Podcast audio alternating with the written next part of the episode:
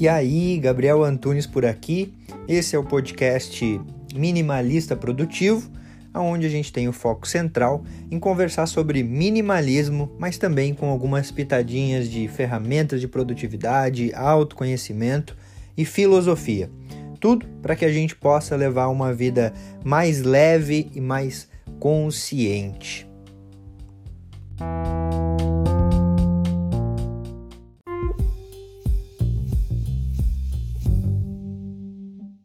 No vídeo de hoje eu vou te trazer justamente esses dois caminhos que existem para você levar uma vida financeiramente abundante. Mas antes disso, se você ainda não me conhece, eu sou Gabi Antunes e seja bem-vindo ao canal. Aqui a gente troca uma ideia sobre o estilo de vida leve, sobre minimalismo, produtividade, autoconhecimento e vários assuntos relevantes para levar uma vida cada vez mais consciente, mais presente, mais produtiva e assim evoluir como ser humano que somos. E o vídeo de hoje, para quem não está acompanhando, é o quinto episódio da série de finanças que eu estou fazendo aqui no canal.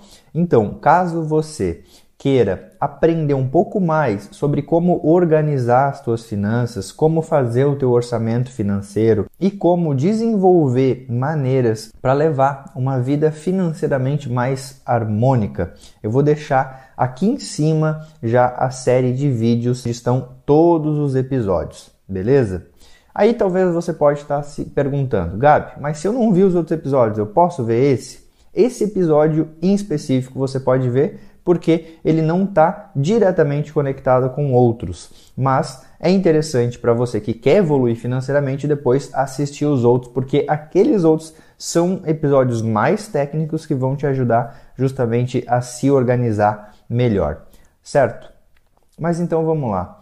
Qual é os únicos dois caminhos para a gente evoluir financeiramente? O primeiro caminho é você ganhar mais do que você gasta. Se você ganha muito mais do que você gasta, você vai enriquecer.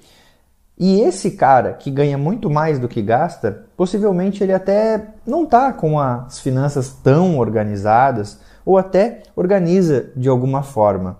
Mas ainda assim, por ele ter ganhos cada vez maiores e exponenciais, acaba então que ele vai enriquecendo, sem tanta disciplina ou dedicação para as finanças, principalmente porque ele tem ou alguma empresa ou um negócio, enfim, tem alguma participação em algo maior e isso vai fazer com que entre mais grana. Mas eu sei que essa primeira maneira acaba sendo inacessível para a maioria das pessoas. E aí vem o segundo jeito, que é você gastar menos do que você ganha. Tá, mas o que, que tem de diferente nesses dois jeitos? É porque a segunda maneira, como você vai gastar menos do que você ganha, requer ter mais disciplina, mais comprometimento, mais organização e atenção. Justamente porque você vai focar em compactar a tua vida financeira entender exatamente para onde está indo toda a tua grana, mapear isso, ter um orçamento financeiro organizado e aí sim fazer um planejamento para começar a guardar uma grana. Se você tem uma renda fixa e talvez faz alguns trabalhos extras, o teu caminho para evoluir financeiramente invariavelmente é justamente você gastar menos do que você ganha. E quando eu estou falando isso, eu não estou falando para você se privar das coisas da vida ou para você simplesmente parar de viver e focar o quanto mais você conseguir economizar, melhor. A gente não precisa bitolar a cabeça, certo? A questão é que quando a gente percebe que aquilo que a gente pode estar tá gastando hoje de forma desordenada pode fazer falta para o nosso eu do futuro, a gente passa então a levar uma vida mais consciente financeiramente. E é justamente essas economias que você começa fazendo aqui com o eu do presente que pode futuramente garantir o teu eu do futuro, justamente. Mas o que, que acontece? A maioria das pessoas acaba supervalorizando o curto prazo. Ou seja, vou gastar agora porque eu não sei se amanhã eu vou estar aqui. Mas a verdade é que, falando num quesito de percentual, a chance é que você esteja amanhã aqui. E aí, como que o teu eu do futuro vai sobreviver? Ou seja, não só as pessoas supervalorizam o curto prazo aqui, como elas menosprezam o poder do longo prazo. Não olham para frente e não percebem que muito do que elas estão ganhando hoje pode justamente ser aquilo que vai manter elas lá na frente. E é por isso que eu estou aqui conversando contigo sobre isso agora. Porque o quanto antes você parar para colocar a mão na tua consciência e pensar sobre a tua saúde financeira lá do futuro, antes você vai estar tá plantando.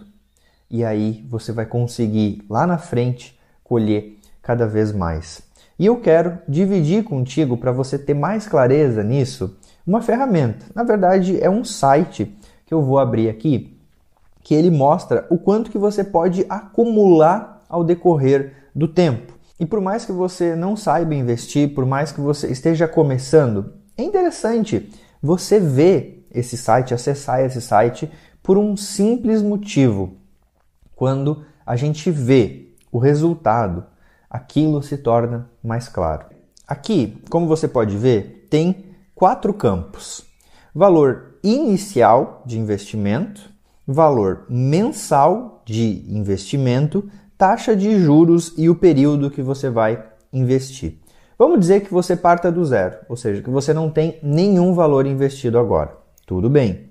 E que você vá, ao longo do tempo, investindo um valor de 300 reais, certo? Por mês. Então, a partir de agora, você vai guardar 300 reais. Você vai organizar as suas finanças, você vai tirar um pouquinho dali, um pouquinho daqui, e você vai conseguir então guardar esses 300 reais por mês. Numa taxa de juros de 0,60% ao mês, que é uma taxa de juro bem acessível, bem possível que você consegue com alguns investimentos de renda fixa. Gabi, mas eu não sei investir. Tudo bem, a gente não está falando sobre saber investir. Só estou falando sobre um, uma porcentagem que é muito acessível, justamente porque a gente está falando com foco no longo prazo. E vamos fazer que você vai investir esse valor durante 30 anos. Então, colocando aqui os 30 anos, a gente consegue calcular. Ó, durante 30 anos, você investindo esse valor, dá um total de R$ 380.767,54. Ah, Gabi, mas pô, não é um valor muito alto. Quantas vezes você já conseguiu juntar isso na tua vida? Eu ainda não consegui. Se você já conseguiu, que bom. Quer dizer que você consegue então guardar mais ainda. E aí você vai ter mais retorno. E você vai estar tá mais tranquilo ainda lá na frente. A questão é o quanto que esse valor pode dar justamente de garantia para você lá na tua velhice.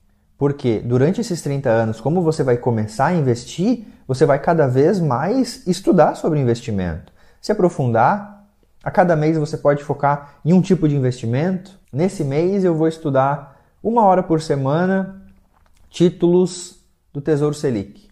E aí você vai estudar isso. A gente está focado no longo prazo. Você não precisa simplesmente entender que por você não entender nada de investimento isso é impossível para você. Pelo contrário, se a gente está focado no longo prazo, é só você simplesmente se dedicar e informação não falta. O mais importante de tudo é a gente começar. Talvez você não se sinta seguro em começar a investir, mas é começando a investir que você vai se sentir seguro. Assim como quando você, por exemplo, aprendeu a dirigir, você teve que sentar no banco do motorista, ligar o carro e sair dirigindo. E foi isso que fez com que você aprendesse a dirigir. Dirigindo. Aquela frase que a gente diz que só vai começar quando tiver bom, faz tanto sentido quanto a gente dizer que vai esperar emagrecer para começar a dieta. Ou seja, não faz sentido. O que eu quero dizer com isso? A gente só fica bom fazendo. Você teve que se colocar no banco do motorista, ligar o carro e sair dirigindo para aprender a dirigir. E assim também vai ser com os investimentos. Você pode estudar um e aplicar um pouquinho de dinheiro ali, estudar outro e aplicar um pouquinho de dinheiro, para você ver como funciona realmente na prática. Se colocar realmente na posição de aprendiz de um motorista que está aprendendo a dirigir, certo? E se você quiser acompanhar um pouco mais de conteúdos exclusivos, como livros que eu estou lendo, reflexões que eu tenho durante a semana e também alguns conteúdos que eu só solto lá pela minha newsletter, é só você se inscrever no link aqui abaixo.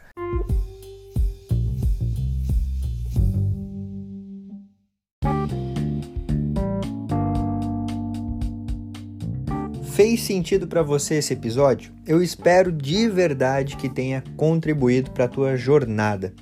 Se você quiser trocar uma ideia comigo, chega lá no Instagram @minimalistaprodutivo. E também não esquece de seguir o podcast por aqui. E se você se lembrar de alguém que você pode compartilhar esse conteúdo para que cada vez a gente possa aumentar mais a família minimalista, melhor ainda. Feito. Grande abraço para você e até a próxima.